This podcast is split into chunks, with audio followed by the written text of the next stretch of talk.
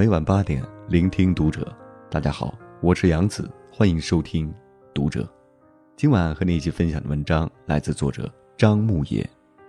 三十七分钟急救，医生用嘴吸尿八百毫升，真实原因让人想哭。关注读者新媒体，一起成为更好的读者。前两天，网上爆出一段视频。视频中，一位戴着眼镜、身材有点发福的男人，正在用嘴对着吸管吸尿，左手握着吸管，右手握着杯子，随口把尿液都吐在杯子里。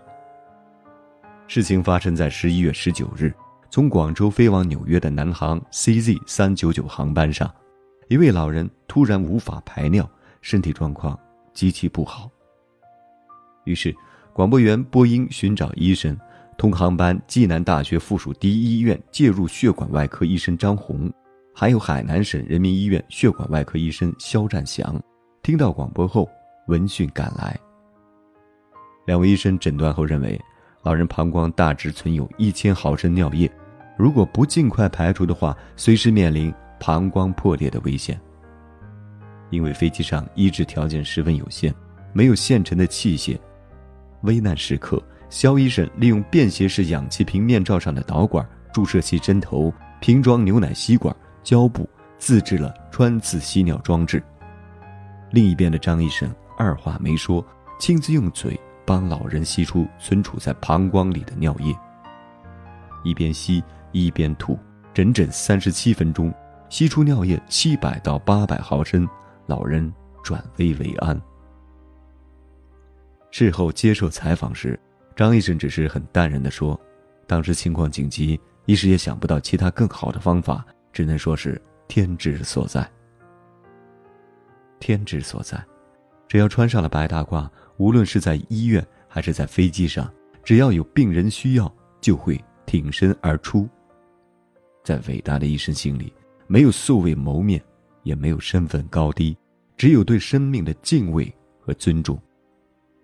可是。”也不知道是从什么时候开始，医生突然就变成了一个高危的职业。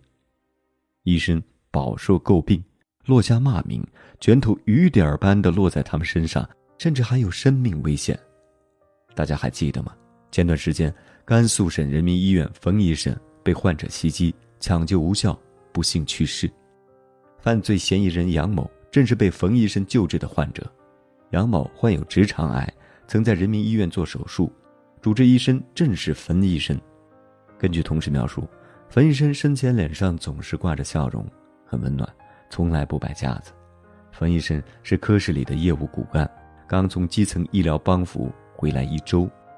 冯医生生前最后一条朋友圈是：“继续努力工作，希望未来的日子一切顺利。”可是，终究意外比明天先来了。就是这么一位有口皆碑。技艺高超的医生却倒在了被自己医治的病人手里。其实，近年来医生被殴打攻击的消息总是不断出现。医生在全力抢救病人性命的同时，医生的安全又有谁来保证呢？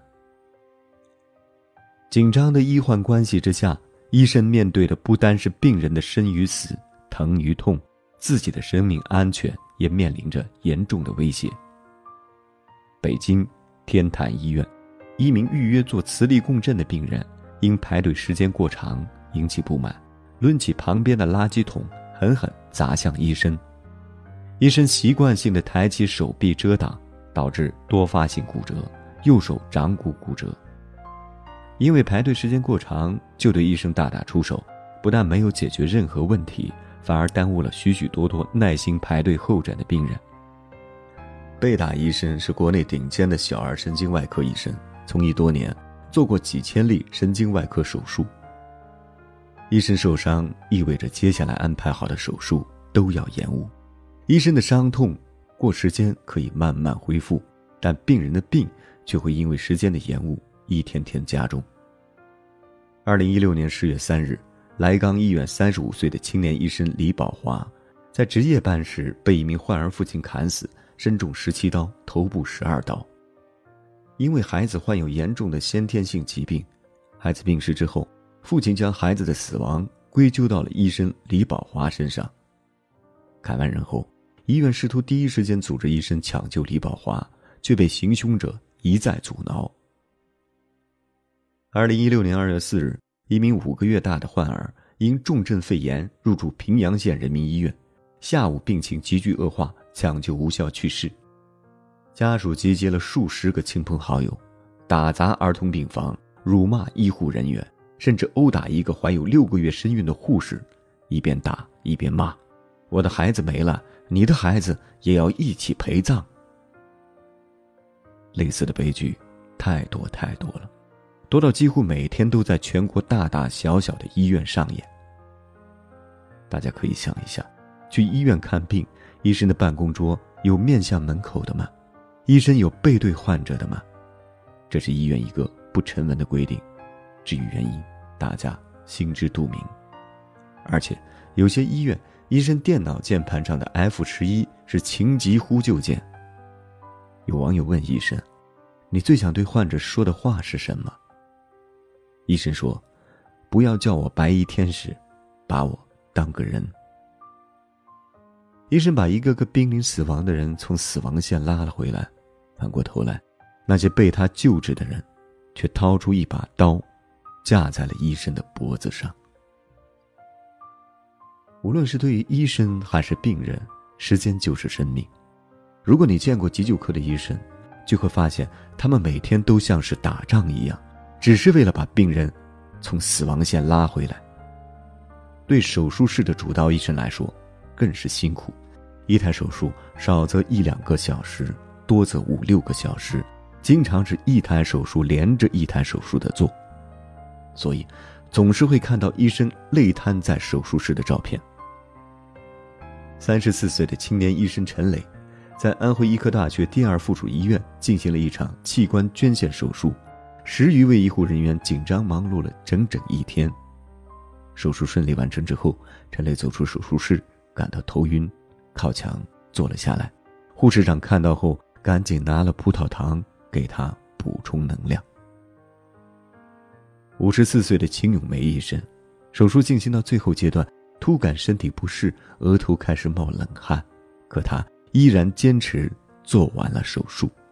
走下手术台，秦医生抱着垃圾桶开始呕吐，吐完以后直接靠在墙上睡着了。浙江钱潭镇中心卫生院外科主任江美芳。连续做了两台手术，前一天他刚刚通宵值了夜班，还没走出手术室，他就坐在墙根依靠着墙壁睡着了。仔细观察，能看到他隆起的肚子，叶医生已经怀有六个月的身孕。三个医生在做完手术后直接席地而躺，并排躺下睡着了。地板很凉，他们横七竖八的姿势。也很难看，可就在前不久，他们连续做了三十二个小时的手术，刷新了医院的记录。看到这些照片，除了心疼，就是感动。现在的医生，要么是累倒，要么是被病人或是家属打倒。一个就此负伤的职业，冒着生命危险工作，非但没有得到理解和尊重，还要饱受各种误解和非议。甚至有人不分青红皂白支持医闹，觉得造成医闹的责任都在医生身上。正是因为这些蛮不讲理的人存在，才导致医患关系越来越紧张，医生也越来越寒心，因为他们的付出没有得到应有的回报和尊重。这也就直接导致了越来越多的人不愿意穿起白大褂，穿着白大褂的也不想子女。再重蹈覆辙。人民日报早前发过一篇文章，揭露了现在的医学现状。我国每年培养六十万医学生，但真正穿上白大褂的只有约十万人。中国医师职业状况白皮书也显示，百分之四十五的医师不希望子女从医。现在的中国医疗环境，每一千个普通人只配备了不超过三名医生。过去神圣的职业，好端端的遭遇滑铁卢，在各种权力、私欲、偏见的裹挟下，已经变得很被动。现在的医生只是丈母娘喜欢的职业，对很多医生来说，只是一份工作。医院里面有不负责任的庸医吗？一定是有的，但可以解决的办法千千万万，绝不是上前揪住医生的衣领不放，或者拳头直接落在医生身上。只有大家都尊重医生，才有可能让医生安心看病，建立和谐的医患关系。纪录片《人间世》呈现了医院最真实的一面，不刻意回避矛盾。很多医生担心的是自己受的委屈播出，父母看到会心疼。我很敬佩医生这个职业，因为这个职业可以做到给一个人第二次生命，减轻一个人身体的疼痛。只要生命还可珍贵，医生这个职业就应该永远备受尊重。希望大家都能理解并尊重医生这个职业，理性看病，为共同建立和谐的医患关系。而努力。好了，今晚的分享就到这里，感谢您收听本期读者，关注读者新媒体，一起成为更好的读者。我是杨子，晚安。